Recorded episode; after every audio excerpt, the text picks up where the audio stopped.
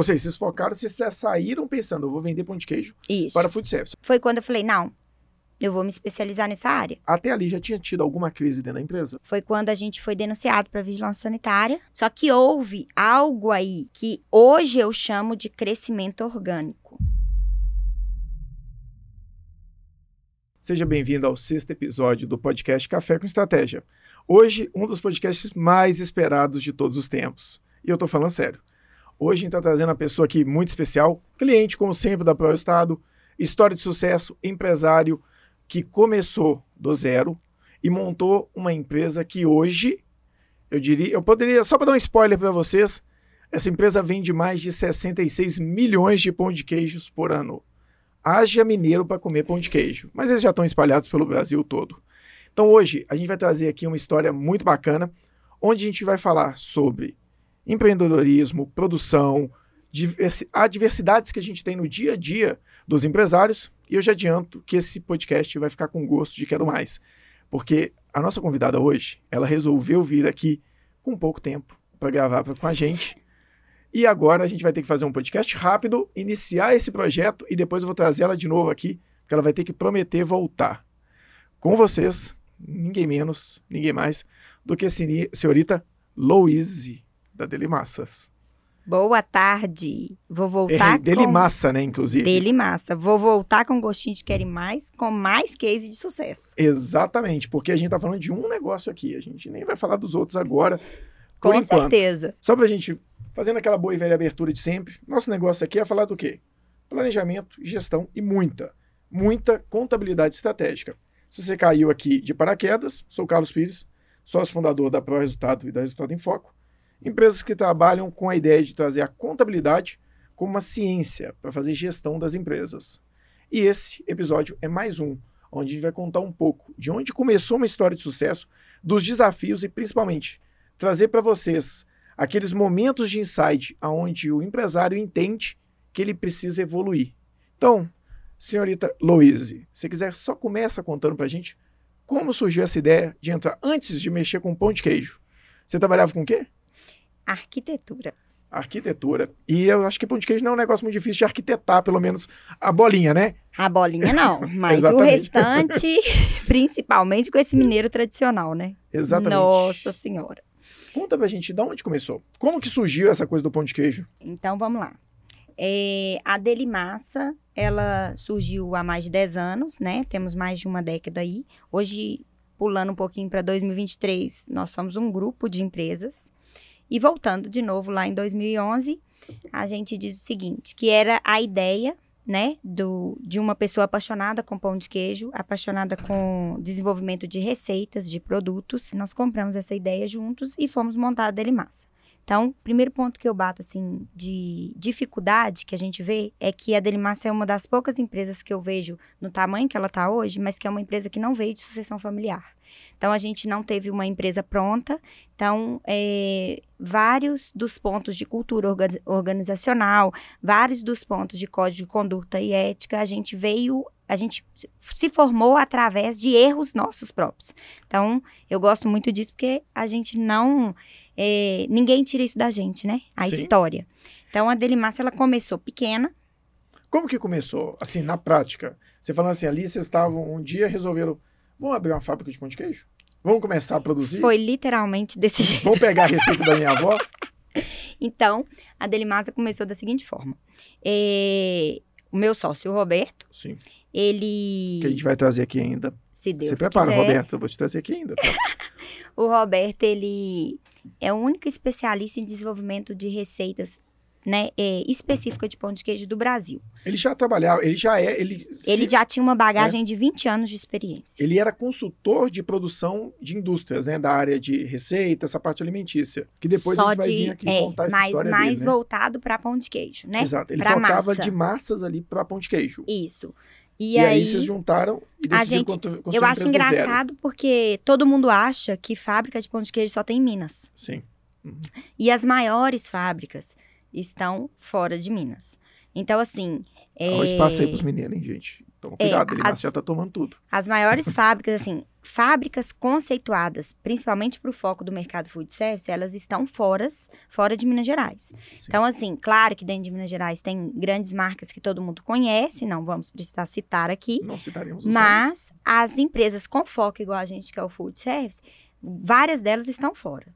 Então, e muitas dessas empresas, elas fabricam pão de queijo, fabrica pães, fabricam pães congelados e salgados em geral.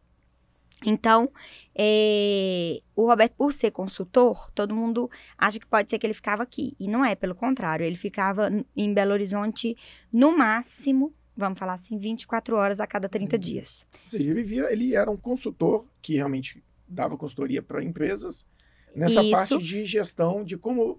E na parte dele era Operacional. muito operacional, era receita, era melhoria. Porque, assim, querendo ou não, uma receita de um pão de queijo, ela é uma, uma ficha técnica, é uma industrialização viva, né?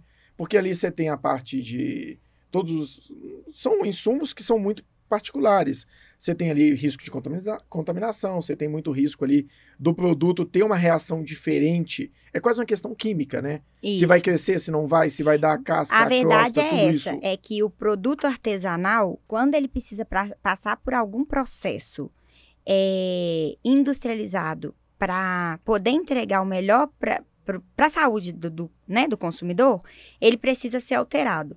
Então, assim, nada melhor do que o Roberto para explicar, mas se eu faço um pão de queijo caseiro e passo a fazer ele numa escala industrial, o processo de congelamento, de armazenamento, pode impactar na parte estética do produto final.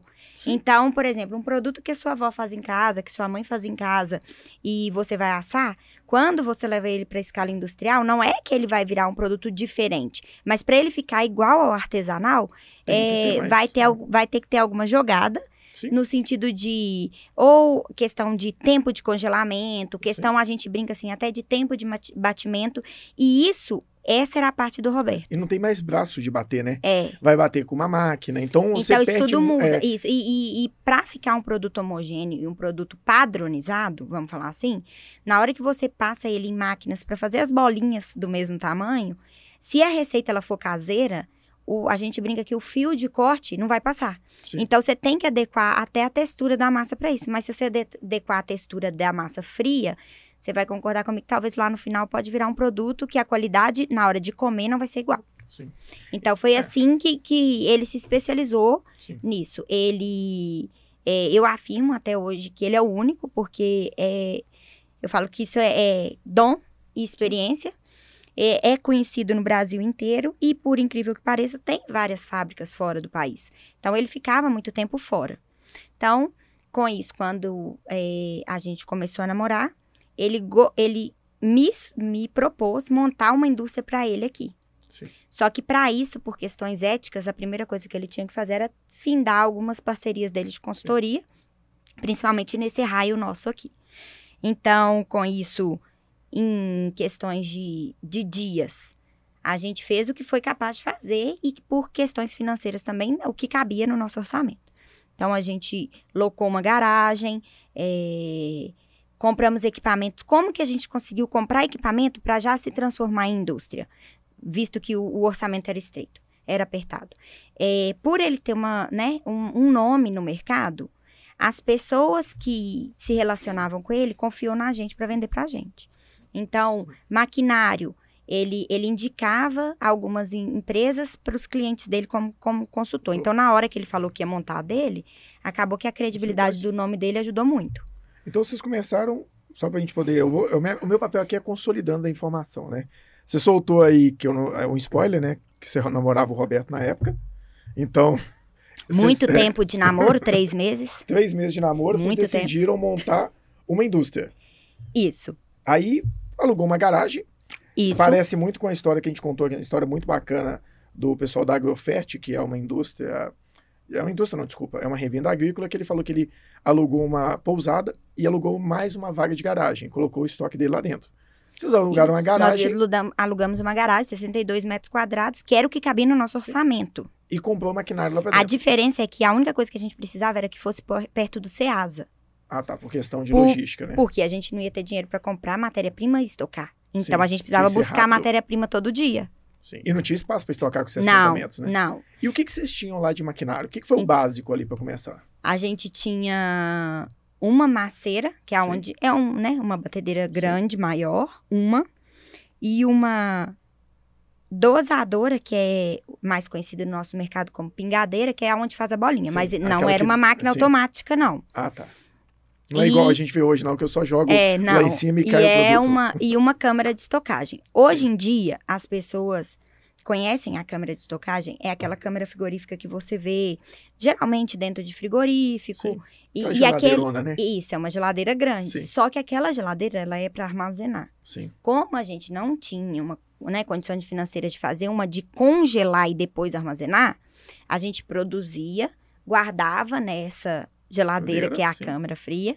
E, e aí, para ela congelar, eu precisava de um dia para o outro, porque ela era de estocar. Sim. Então, Uma coisa é quando você pega um produto frio, congelado e coloca para armazenar. Ele vai manter É, congelado. Outra coisa é quando você pega um produto em temperatura ambiente, que a gente chama de produto quente, e vai colocar ele para poder é, congelar ainda. Sim. Então, se caso tem produto, isso a gente aprendeu com o tempo, mas se caso tem muito produto já congelado lá dentro e eu entro com um produto quente, esse produto quente puxa a temperatura do frio Sim, e descongela o outro. Então, várias vezes a gente perdeu o produto por causa Mas disso. vocês sabiam, o Roberto, como ele já era do mercado, ele sabia que ele precisaria de um túnel de congelamento, né? Sabia. Que é esse, mas não tinha condições financeiras. Não, um tubo de congelamento naquela época eu acho que girava em torno de 250 mil reais. Então era talvez Inviável, impossível. impossível. O que a gente tinha era assim, o nome dele no mercado e carro popular para dar de entrada. E aí vocês começaram ali então a produzir. Isso. O Roberto, ele era um cara de consultoria, ele era um cara da Isso. indústria, da, a gente brinca ali da porteira para dentro, da porta para dentro da indústria. Isso. E começou a ter que sair para o mercado para vender. Isso. Então não adianta ter estoque, Não. tinham que vender. Na verdade, é não tinha nem é. como ter estoque. A gente Exato. produzia sob demanda. E como é que vocês começaram o comercial? Então, o comercial começou. A- na verdade, a empresa tinha vários funcionários. Eu e ele, ele e eu. Exatamente. Então, eh, a gente produzia na parte da tarde, deixava congelando na parte da noite, chegava de madrugada para embalar e na parte da manhã nós dois saíamos para vender. Vender. Mas saía com caixa de isopor para vender, porque a gente não sa... só eh, depois que a gente foi entender que primeiro você ia e ofertava o produto e depois você voltava para Sim. Então, eh, a gente conseguiu o nosso mercado é, a gente meio que deu tiro para tudo quanto é lado, então a gente começou a vender para qualquer pessoa que pudesse comprar do sim. mercado food service. Ou seja, vocês focaram, vocês saíram pensando, eu vou vender pão de queijo Isso. para food service. Só para o pessoal entender, food service é aquela ideia do que eu estou vendendo para quem revende o produto. Isso, Que não para o seria uma consumidor final. lanchonete, uma padaria, um Isso, supermercado uma que vai assar. Isso. É A gente chama a padaria do supermercado. Então, é, né, as grandes redes de supermercado, sempre você vai lá no fundo dela, vai ter uma padaria com Sim. pães já assados, né? Então, essa parte também é o food service. Sim. O supermercado em ilha, que é onde você vai lá e pega o pacotinho do pão de queijo congelado para vender, é outro foco. Sim, que aí é o revenda, Isso, a é a indústria normal. revenda. Isso. Então vocês saíram focados, e olha você vê, a gente. É porque eu gosto muito de explicar isso para quem assiste o nosso podcast, porque são mercados que a gente não conhece. A gente tá falando aí de um mercado que tem vários concorrentes, é um mercado que a empresa tem que se consolidado cada vez mais, eu acompanho há um tempo, vem crescendo. Vocês estão vendendo, a gente brincando aqui, são mais de 66 milhões de bolinhas de pão de queijo. Ou seja, é praticamente uma bolinha de pão de queijo para cada quatro brasileiros. Isso. Se você pegar e colocar isso aí, considerando que tem 10 é, empresas do mesmo porte, algumas maiores, algumas menores, tem muito pão de queijo que é vendido. Então, assim, é um mercado muito grande. E a gente está focando em food service. Não é que é um pão de queijo que eu compro para assar em casa. É o pão de queijo que eu estou vendendo para a lanchonete que vai fazer o food service. Ou seja, aquele, aquela comida que você serve se ali na hora, não é o self-service, mas é você conseguir pegar ela pronta e Isso. A gente não vende pronto para o consumo, mas o Sim. nosso cliente final lá na ponta, ele vai Ele comprar pronto para consumo na mão de quem revendeu. Então é um mercado bem grande que as Isso. pessoas às vezes não têm. E o desafio não vai estar só aí, né? O desafio vai estar o que está em alta hoje em dia falando em marketing, o desafio está muito aí. Porque quando você vende para o food service, acaba que o nome da ponta Sim. vai ser o nome da lanchonete que vendeu o produto. Exato, é aquela lanchonete. Porque eu não fa... Assim, é claro, a gente conhece algumas marcas que fizeram nome aqui em Minas Gerais em relação ao pão de queijo, tem uma muito famosa, mas a questão é muito raro alguém conhecer a marca do produto. Então é um produto que eu tenho que vender entregando um valor para o meu cliente que é uma lanchonete, não Isso. entregando o valor para o meu cliente final que é quem come. Só que eu tenho que preocupar com os dois, porque se quem comer não gostar, ele não vai voltar na lanchonete, automaticamente a lanchonete não vai comprar de mim de novo.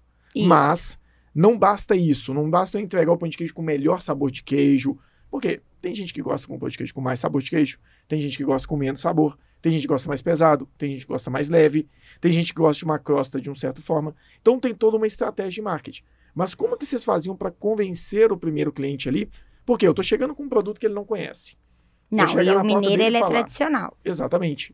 E normalmente fiel ao. Não fiel ao- Isso. ao. Então a gente, a gente é trabalhava muito- maçantemente É. com degustação. É chegar, tomar, a gente fala que é o chá de cadeira, esperar para ver se ele vai deixar você assar o produto com ele, para ele experimentar. Ou seja, você tinha que. Vamos colocar aí que é uma venda bem longa. É. Porque você tem que esperar o cara te atender.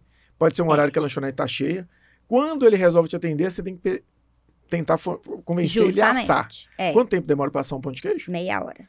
Então, só aí, cada venda, mais ou menos uma hora ali sentado com o cliente em cada uma das lanchonetes para conseguir fazer a venda. Justamente. E a retenção desse cliente também é difícil. Porque se ele já comprava de alguém, esse alguém vai voltar fatalmente lá na próxima semana para poder, Sim. né, ver, tentar ver é. vender. E isso vocês começaram a sair para vender. Quando vocês começaram a sair para vender e começou, vamos colocar ali, pensando em pontos de virada, ou seja, um primeiro ponto de virada é, vamos fazer uma loja, uma, uma indústria e vamos começar a vender, a Isso. produzir. Nossa primeira venda É. foi no dia 14 de janeiro de 2012. E qual foi, assim, você teve algum desafio ali, por exemplo, quando eu montei a ProEstado, que foi a primeira empresa que eu montei, a primeira coisa que eu pensei é, na hora que eu montar a ProEstado, todo mundo vai me amar e todo mundo vai querer comprar consultoria. Justamente. Eu achava que ia ser lindo. Meu primeiro desafio foi pensar assim: como é que alguém descobre que eu, sou, que eu tenho uma consultoria? Como é que alguém descobre, olha pro Carlos e pensa assim, e não olha pro Carlos, como é que alguém vai olhar e falar, quero contratar para o resultado? Ali eu buguei. Porque eu ficava assim, gente, peraí. Como é que alguém vai descobrir que eu. Será que eu vou fazer marketing digital? Será que eu vou fazer. Vou numa palestra? Será que eu vou ligar para as pessoas? Será que eu vou conversar com alguém que eu já conhecia? Como é que alguém vai surgir? Então, eu meio que buguei nessa hora, até eu conseguir desenvolver um, um produto, uma questão de venda. Essa foi a minha primeira trava. E hoje, eu, graças a um bom trabalho e graças a Deus, eu consegui chegar a algum ponto. Ali, vocês tiveram um primeiro. Porque produção já era a casa do Roberto, ele não ia ter dificuldade. Não. E Mas, venda também é. é. ele é bem comercial. Exato, mas ali para falar assim, vamos vender, ele já sabia esse caminho? Ele já tinha esse caminho em mente? Não, ele nunca. Ele, ele já sabia, porque ele já, ah, né, antes dele ser consultor, ele vendia produtos de porta em porta de lanchonete. Então ele já conhecia esse mercado, né? Já. Só que ele não sabia que ia ser tão difícil. Não, isso, ok. Mas, um pouco diferente da Pro Resultado, é que a gente traz para agora e que eu falo que tem coisa que é boa, tem coisa. Todo, toda mudança gera desconforto. E nem sempre, se ela for positiva no sentido de sucesso e financeira, se ela não tiver uma organização, ela não quer dizer que ela é boa. Por quê? Essa dificuldade parece que houve um- uma ruptura aí, vamos falar, no pensamento nosso. Nós começamos, janeiro, nós fizemos a primeira venda, foi indo de pouco a pouco. Tinha dia que vendia 3 Sim. quilos, tinha dia que vendia 6, tinha dia que não vendia nada. 6 quilos, 3 quilos, 9 quilos, e assim foi indo. Só que houve algo aí entre o início, depois desses 3, 4 meses, até o fim do primeiro ano, que hoje eu chamo de crescimento orgânico. Ou seja, as pessoas começaram a conhecer E meio a que de gente, boca em boca. isso, eu não sei explicar o que, que houve nesse crescimento. Perfeito. É aí que eu gosto de trazer, porque eu Por acho que isso começa. que o é, orgânico, ele fica sem explicação e nada que é mensurável é legal.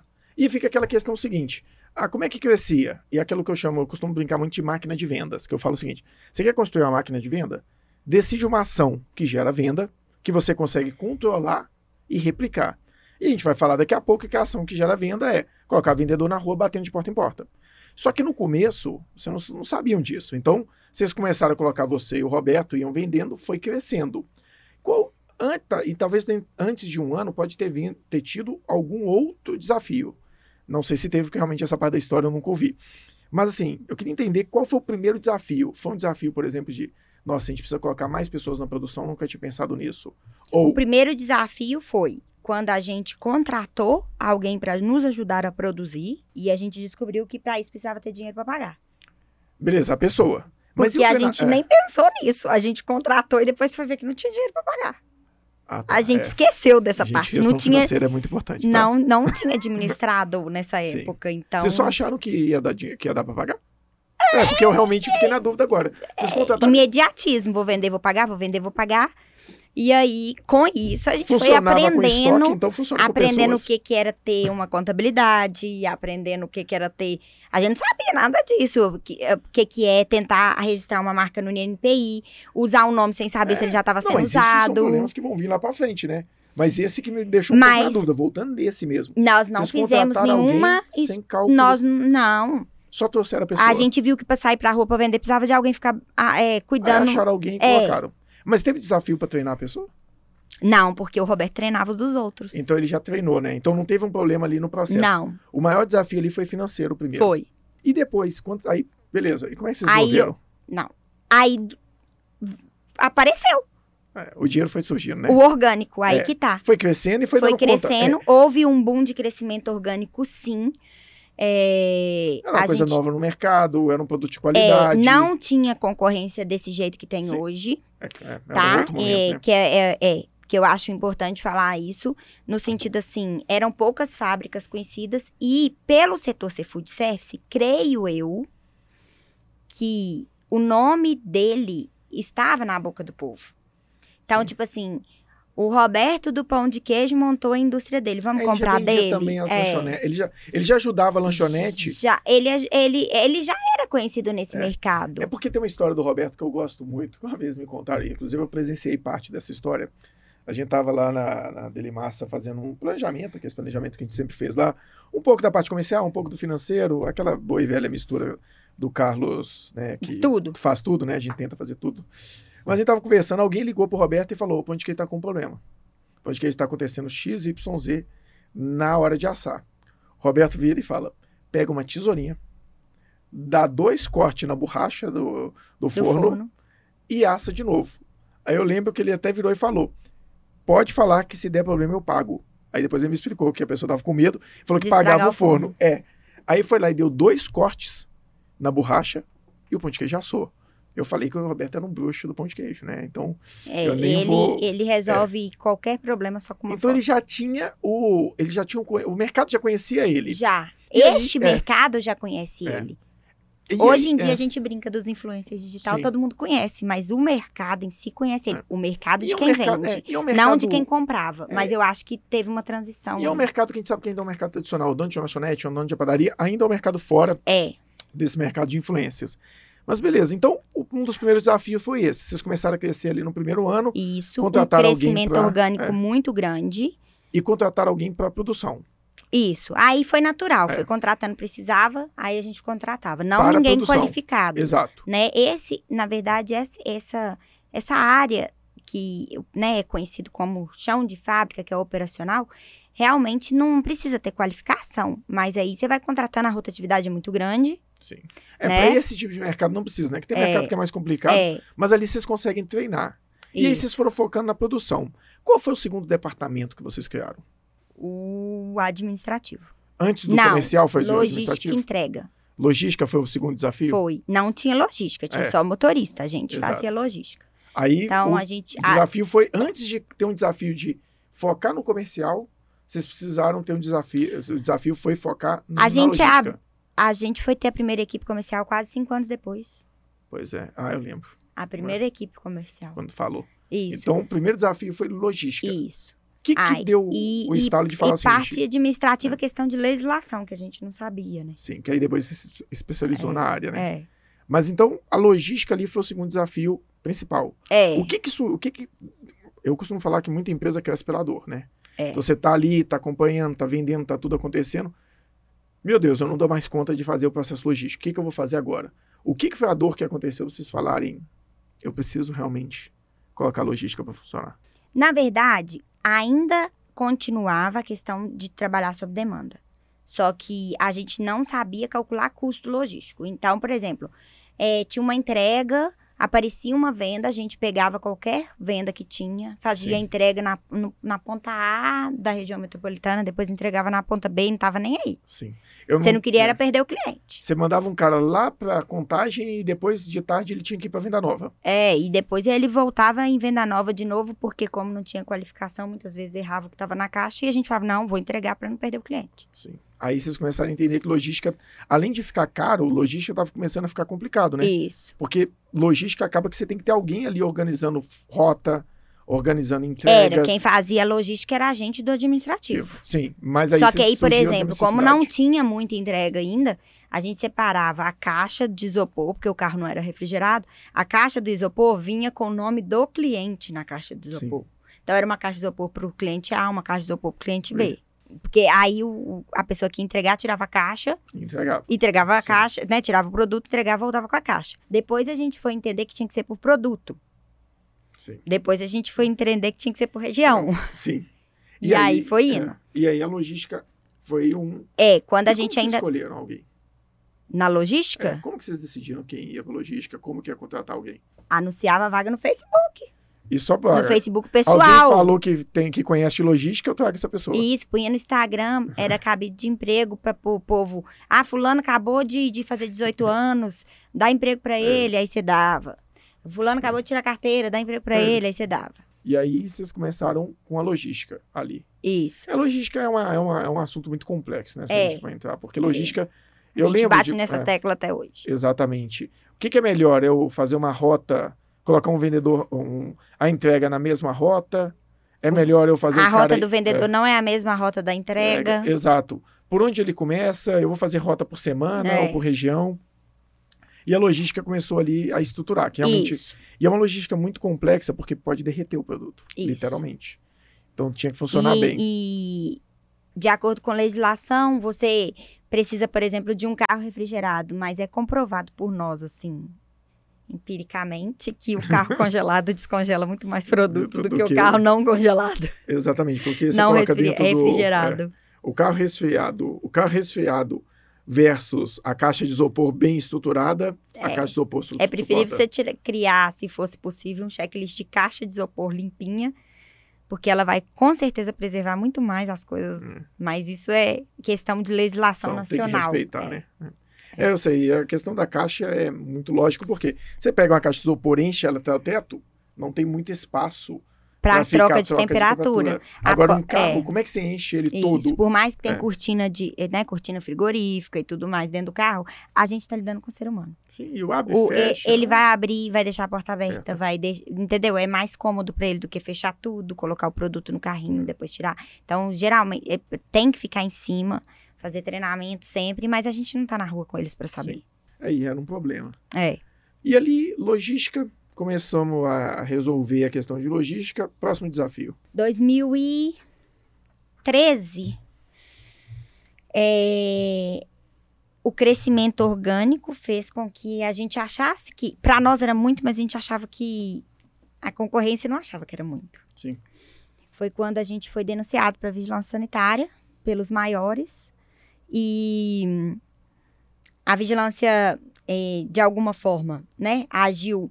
A gente acha que é de maneira errada, porque hoje em dia não existe na legislação, eh, na RDC, não tem um comparativo de quantidade produzidas versus área útil. O que Uhum. fala na legislação é a área útil tem que ser compatível à produção. Sim. É isso que fala. Então é bem amplo essa informação.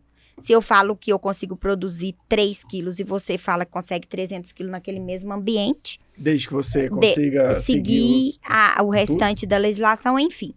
Aí a vigilância sanitária, a fiscal da vigilância sanitária já veio, é, notificou, mesmo com a notificação avisou que dentro dos 90 dias iria sim nos fechar. Com isso eu entrei com um processo é, dentro da vigilância sanitária mesmo de contagem para tentar entender isso porque até então a nossa produção era pequena e compatível ao espaço. Mas, segundo ela, nossa produção era grande e incompatível ao espaço. demais itens da vigilância estavam todos adequados. Foi quando eu contratei uma empresa é, terceirizada de, de adequação mesmo perante vigilância sanitária, empresa de qualidade. É, essa empresa nos ajudou, mas está com a gente até hoje, mas viu que também não tinha muita coisa a adequar. E, por fim, a vigilância voltou, mesmo tendo um processo, né? É, voltou e quis nos fechar. Foi quando, como a gente financeiramente estava bem, por causa do crescimento orgânico, a gente resolveu sair dessa garagem e procurar um ah, galpão. Vocês estavam na garagem até essa época? Tava. Ah, Aí a gente tá. procurou um galpão e foi quando, para fazer da forma correta, a gente procurou alguém que adequasse esse galpão para virar uma indústria de alimentos perante a vigilância sanitária. Foi quando a gente descobriu que os profissionais pra, a serem contratados só tinha em São Paulo, na época, e eram só engenheiros. Então, engenheiro que teria experiência nessa área. Não, não vou falar qualificação, mas experiência. E aí, um foi dando telefone de um, foi dando telefone de outro. É, foi quando eu falei, não, eu vou me especializar nessa área. Então, eu descobri que pela dor faltava aqui em Minas Gerais um- uma pessoa qualificada que conseguisse adequar perante RDC Vigilância Sanitária, né, a legislação, é, adequar o espaço físico para uma área industrial. É, tanto é que quando você procura na internet mesmo, vai ter, tipo assim, qualificações para cozinha industrial, só. Sim. Então, foi quando eu resolvi literalmente entender da, da legislação. Aí a gente adequou a empresa. Toda a reforma foi feita com capital próprio, então todo aquele dinheiro que a gente achou que estava ganhando, rios de dinheiro, foi para foi, foi para essa. Tô rico, pra tô essa- pobre muito é, rápido. né? muito. Nossa, que dúvida. pontinho perto. Antes, quando você falou ali que você, tava, você ainda estava na, na, na garagem, dentro da garagem vocês foram se adequando à legislação mês Dentro mês, da né? garagem, Você sempre ia se adequando cada vez mais, né? Isso, é eh, toda a parte. A gente fala que é estrutura, estrutura física, estrutura de manipulação de alimentos. estru- então, assim, é, a legislação do Ministério do Trabalho, banheiro feminino, banheiro masculino, rota de fuga para o AVCB, tudo a gente, mesmo sendo pequena, a gente adequou. Luminária com proteção, ralo com proteção, é, a não existência do fluxo cruzado de linha de produção, saída de lixo, entrada de matéria-prima. Da forma que a gente estava, mesmo pequeno, a gente fez. É quando você fala assim, sua casa é pequenininha, mas é organizada. Pois é, mas aí vem uma dúvida. Durante esse processo, vocês começaram pequenos ali no, no dia a dia. É claro, a gente sabe, o negócio que começa hoje não vai estar 100% adequado. Isso vai passando com o tempo. Isso. Onde vocês buscaram esse, esse conhecimento? Ele foi vindo a acordo com demanda? O Roberto já entendia? Foi sentindo O Roberto dor? foi me mostrando fotos da onde ele já tinha trabalhado. Aí vocês foram adaptando Isso. o, mer- o E aí, na primeira vez que a vigilância sanitária veio, foi quando a gente é, contratou a empresa, a Giz Alimentos, e a Rose me entregou a primeira vez esse RDC para eu estudar ele. Sim. Aí vocês foram adequando na própria garagem. Isso. Entendi. Não, a intenção não era sair de lá. Sim. E aí foi quando a gente pegou o primeiro galpão, foi a primeira expansão. Aí nós fizemos tudo de acordo com o que estava na, na, na resolução. É, ia ser a mesma fiscal, porque era no mesmo Sim. bairro, mas aí nós saímos de lá. E hoje sim a gente entende que se ela não tivesse feito isso, não, não, a gente nunca teria saído de lá. Então, o impulso, quem nos deu de crescimento foi a vigilância. Sim. É, e é que é fazer do limão uma limonada, né? Isso, E ali vocês começaram a ir para a nova indústria. isso. E aí vem uma coisa importante, né, que você falou aí, que é um negócio, não falando sobre a demanda, independente com quem vocês façam, sempre façam. É importante você poder entender uma boa DRE, um bom balanço. Por quê? Vocês tinham um capital, entendia que a empresa estava muito saudável. Não, a gente achava que era burrice pegar dinheiro de terceiro. É, e aí vocês pegaram Tudo. tudo da empresa, secaram a- o caixa, e ali começou a ter, nesse meio tempo, até ali já tinha tido alguma crise dentro da empresa? Não, Não? não. A, É, nossa, isso a você- nossa primeira expansão, ela ficou em 1 milhão e 300 de capital próprio e à vista. Isso em 2013 para 14. É, 13 para 14 eram alguns dólares, inclusive. E isso foi uma crise nesse momento? Surgiu uma demanda de caixa? Ali começou a não, surgir uma ainda não. Ainda não. Ali vocês continuaram recuperando. E, foi, e que hora que vocês decidiram? Por exemplo, vocês chegaram até ali, tinha um financeiro nessa hora? Não, eu. Que hora que vocês decidiram que precisava ter 2014 para uma gestão financeira? O que, que surgiu de dor nessa hora? Se vocês falarem assim, meu Deus, eu preciso de alguém no financeiro porque não dá conta de eu abraçar tudo Escutando outras pessoas conversando, a gente via que a gente não entendia nada. Ah, tá. Vocês iam Tipo conversando assim, amigo. Eu achava que era só pagar a conta, E não receber. pagar a conta. Pagar a conta, não, é, é, receber e pagar a conta. Conta. Receber e comprar matéria-prima e pagar a conta. E é aquela questão do empreendedor. E tudo na mesma conta. Sim. É conta pessoal, é conta. Paga aluguel é, junto com o que paga. paga tudo junto. Paga o lanche do final de semana junto com o fornecedor de polvilho e vamos que vamos. Aí vocês entenderam, mas aí vocês começaram a ouvir outras pessoas falando. Que eu acho até importante, porque eu brinco que tem três tipos de empresário. Aquele que conta com a sorte. Ou seja, não precisa preocupar não que vai dar tudo certo. Não precisa preocupar que uma hora dá certo. Tem aquele empresário que acha que é o Romário. Que ele acha que a indústria dele é melhor, que ele é o melhor e que tudo vai funcionar simplesmente porque ele é o cara. Ah, Eu costumo brincar que esse cara também tem essa dificuldade.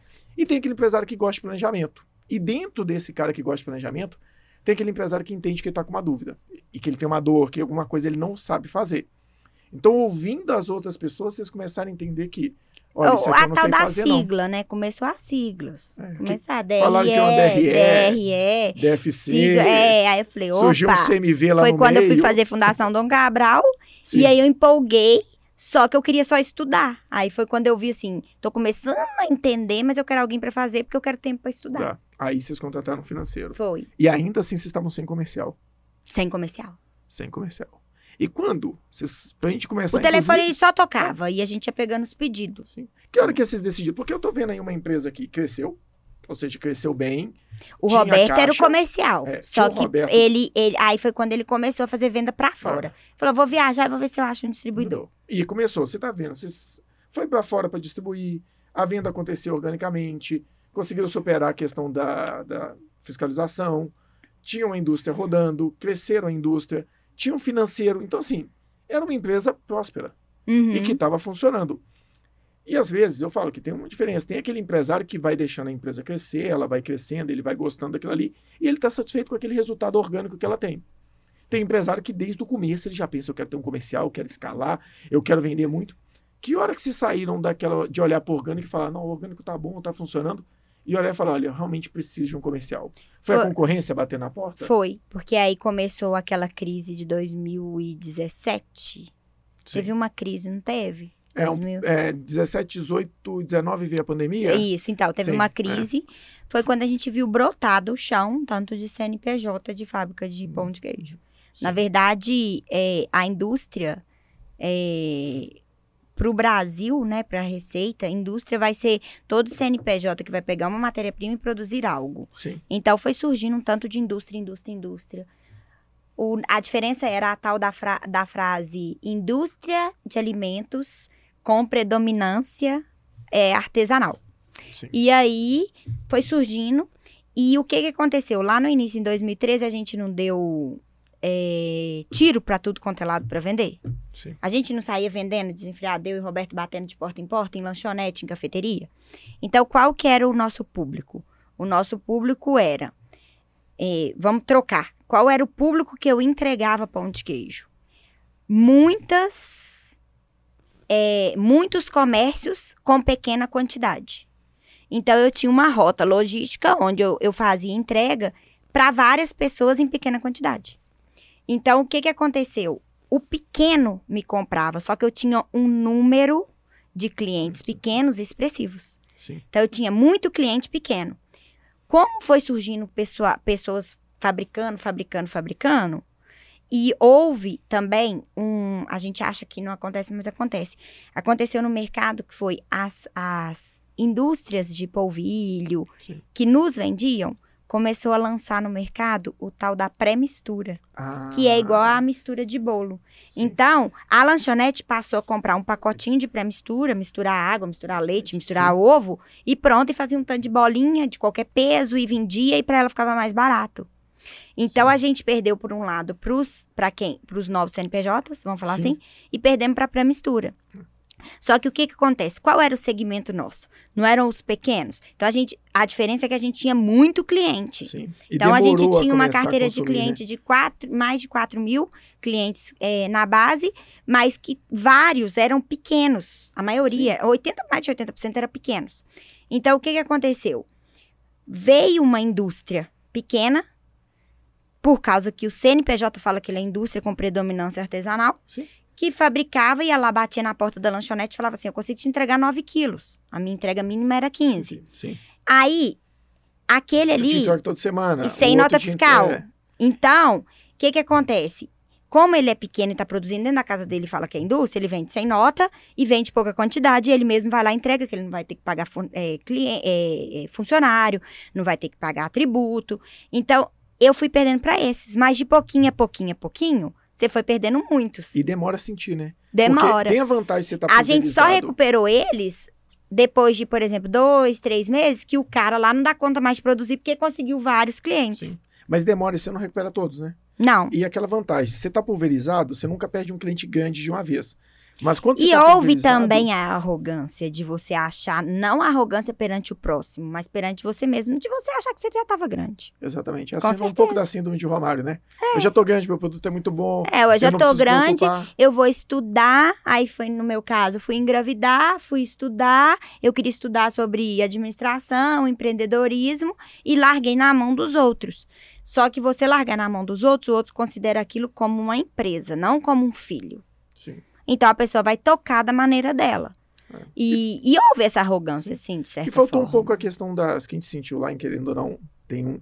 A questão do acompanhamento era muito difícil fazer sem uma entrega tangível. Não tinha uma forma clara de você acompanhar o A verdade é que quando o dinheiro entra no seu bolso, você não preocupa. Você começa a preocupar na hora que o dinheiro para de É. entrar. Pois é. E nisso aí, até um ponto interessante para a gente poder ressaltar, porque a gente volta ali um pouquinho. Você falou muita coisa aí que bate com uma metodologia que a gente fala para o cliente, às vezes, que ele tem que considerar no planejamento estratégico dele, que é ali o básico de um planejamento estratégico, avaliar cinco forças de Porter. Aí você pega fornecedores. Você, você não tinha dependência de fornecedor, porque você podia comprar de qualquer um. Clientes. Você não tinha tanta dependência de clientes porque você tinha vários clientes. Mas quando você pega novos entrantes, que seriam novos concorrentes, tinha a entrada de vários pequenos. Quando você pega as barreiras de entrada que teria para ter novos entrantes, ela é muito baixa, porque acaba que foi popularizando o que era muito caro para vocês no início, que era uma, ma uma maceira, uma máquina de corte, com o tempo foi po- popularizando, porque vem tecnologia nova, aquela que era uma tecnologia mais antiga vai ficando mais barato, o cara consegue comprar usada, e quando você pega produto substituto, que veio a mistura, Isso. que substitui. Então você tinha três forças de Potter batendo ali na sua porta, que E- acabou e, além não foi de ter né? isso contra, Sim. não tinha ainda a preocupação. Exato. Mesmo É. isso acontecendo, não tinha E preocupação. não teve essa visão, né? Acabou que a administração, por ela ter ido aos poucos, de acordo com a demanda, a necessidade, vocês contrataram alguém que era muito bom em finanças, alguém que é muito bom em contas a pagar, alguém que é muito bom em RH, e isso aí foi dando suporte. Mas a estratégia em si, que era necessário, acabou que não aconteceu. Isso. E aí veio a primeira crise, que é quando vocês começaram Foi. ali com o comercial também, né? Isso. Só que assim É que assim. começou, começou com o comercial, começou com uma consultoria e aí veio a pandemia. Exatamente. E aí a gente tem um problema. São quatro e meia da tarde, em ponto. E a dona Lois, ela precisa sair, porque além de tudo ela é mãe e precisa buscar o excelentíssimo filho Só que dela. nós vamos conseguir fazer um podcast para contar aonde ela foi parar, numa empresa que voltou a bater mais de um milhão mês, e contar ainda o porquê de criar mais braços dentro da empresa Sim. e um desafio que eu vou ter para Pro Resultado. Ah, Eu isso quero aí. um podcast para a gente discutir persona. Eu quero que você me apresente uma persona pro pão de queijo. A gente vai falar disso, inclusive a gente pede ajuda para alguém, porque essa parte a gente é muito bom em planejamento, gestão, finanças, processos. Pão de queijo Pão faz de parte queijo, de aí a todas as personas ou de nenhuma persona. Exatamente. A gente vai ter que trazer esse assunto depois, a gente vai ter que voltar e falar um pouco mais. Esse podcast ele ficou assim, no meio do caminho, a gente vai ter um segundo momento dele, felizmente. Infelizmente para quem assistiu até aqui, porque vai ter que ter um próximo, vai ter que aguardar. Talvez aí, quem sabe, semana que vem a gente solta dois dentro do mês, o Rômulo que lute. Pra conseguir. O Rômulo vai soltar dois, porque quem assistir esse vai falar assim: eu quero saber o final da história. Pois é, ele vai, ele vai ter que lutar pra conseguir editar os dois dentro do período. E você não tá achando que você tem férias, viu? É melhor você começar a correr. Então, eu vou pôr um desafio pra pôr o resultado. Na hora que bater X visualizações, você vai me falar quantas visualizações você quer. Nesse podcast aqui, É. o problema é que a gente ainda tá começando, as pessoas Então, vamos pôr um número lá, a gente faz um É, desafio. gente Na hora que bater nosso embaixo ali, número, vamos pegar a ali gente faz mil um- visualizações. Mil Não, visualizações, vai ter a segunda 1183 parte. visualizações. Pra gente soltar. 1183 e aí vai ter a segunda e parte. aí a gente solta a segunda parte do podcast. Pessoal, mas eu agradeço quem ficou até aqui. A ideia é trazer essas visões e pegar esses insights rápidos. Pô, tem uma história aqui muito bacana. Uma produção que começou do nada. Que momento que a gente precisa começar a preocupar com questões de legislação, questões de gestão financeira, estratégia é importante mesmo que você ainda seja pequeno ou médio, a questão de gestão operacional, a parte comercial, tudo isso é muito importante no dia a dia. E a ideia desses podcasts é isso: é trazer para vocês histórias reais de pessoas que saíram de um certo estágio, não necessariamente do nada, que não isso não desmerece quem começou. Então, são histórias que tiveram processos que foram rompendo etapas e foram trazendo crescimentos que a gente consegue pegar insights para o dia a dia. Então, aproveitando, deixar a Loise se despedir aqui também e dar o recado dela, compre Delimassa, acompanhe nas redes sociais, porque tem muita coisa boa lá também, viu? Muito obrigada a todos. Nós vamos para parte 2, se Deus quiser, na semana que vem. Aí, ó, já tem data. Rômulo vai se virar aqui para conseguir, porque nós vamos bater o dobro de visualizações. No mínimo. A empresa que começa com um case de sucesso, ela dá uma caidinha para dar emoção e volta com outro case de sucesso. Exatamente. E vai ficar aí vários, vários desafios para você me responder depois. Sim, E vai ter muita coisa para Siga todo né? mundo lá nas redes sociais, Delimassa Alimentos, por favor. Segue lá que vocês vão ver que agora a empresa tá com um grupo bem bacana. Inclusive, segue a Loise também, como é que é seu Louise Amaral Oficial. Louise, desculpa. Louise Amaral Oficial. Segue ela lá, porque tem muita coisa bacana. Você quer ver a High Society Belo Horizonte? Segue lá, viu? Por Isso favor. aí está sempre nos melhores eventos, tudo que acontece aqui. Sim, senhor. Muito Tá. obrigada a todos e vou estar de volta. Pessoal, espero que vocês tenham gostado desse episódio. E se você gostou e quiser ver os outros episódios, eles estão disponíveis em todas as plataformas de áudio. Inclusive, se você quiser assistir esse episódio com vídeo, ele também está disponível no YouTube. Aproveitando, compartilha o nosso, os episódios, segue no- o nosso canal no YouTube e também os episódios estão disponíveis em todas as plataformas de áudio. Compartilha, curte e se você estiver no Spotify, não se esqueça de comentar aqui embaixo, falar o que você gostou, o que você acha que pode melhorar e nos ajudar a produzir episódios cada vez melhores. Muito obrigado e até a próxima. Não se esqueça também, nós estamos nas redes sociais. Se você quiser acompanhar o nosso dia a dia, Carlos Pires Consultor, Pro Resultado e Resultado em Foco em todas as redes.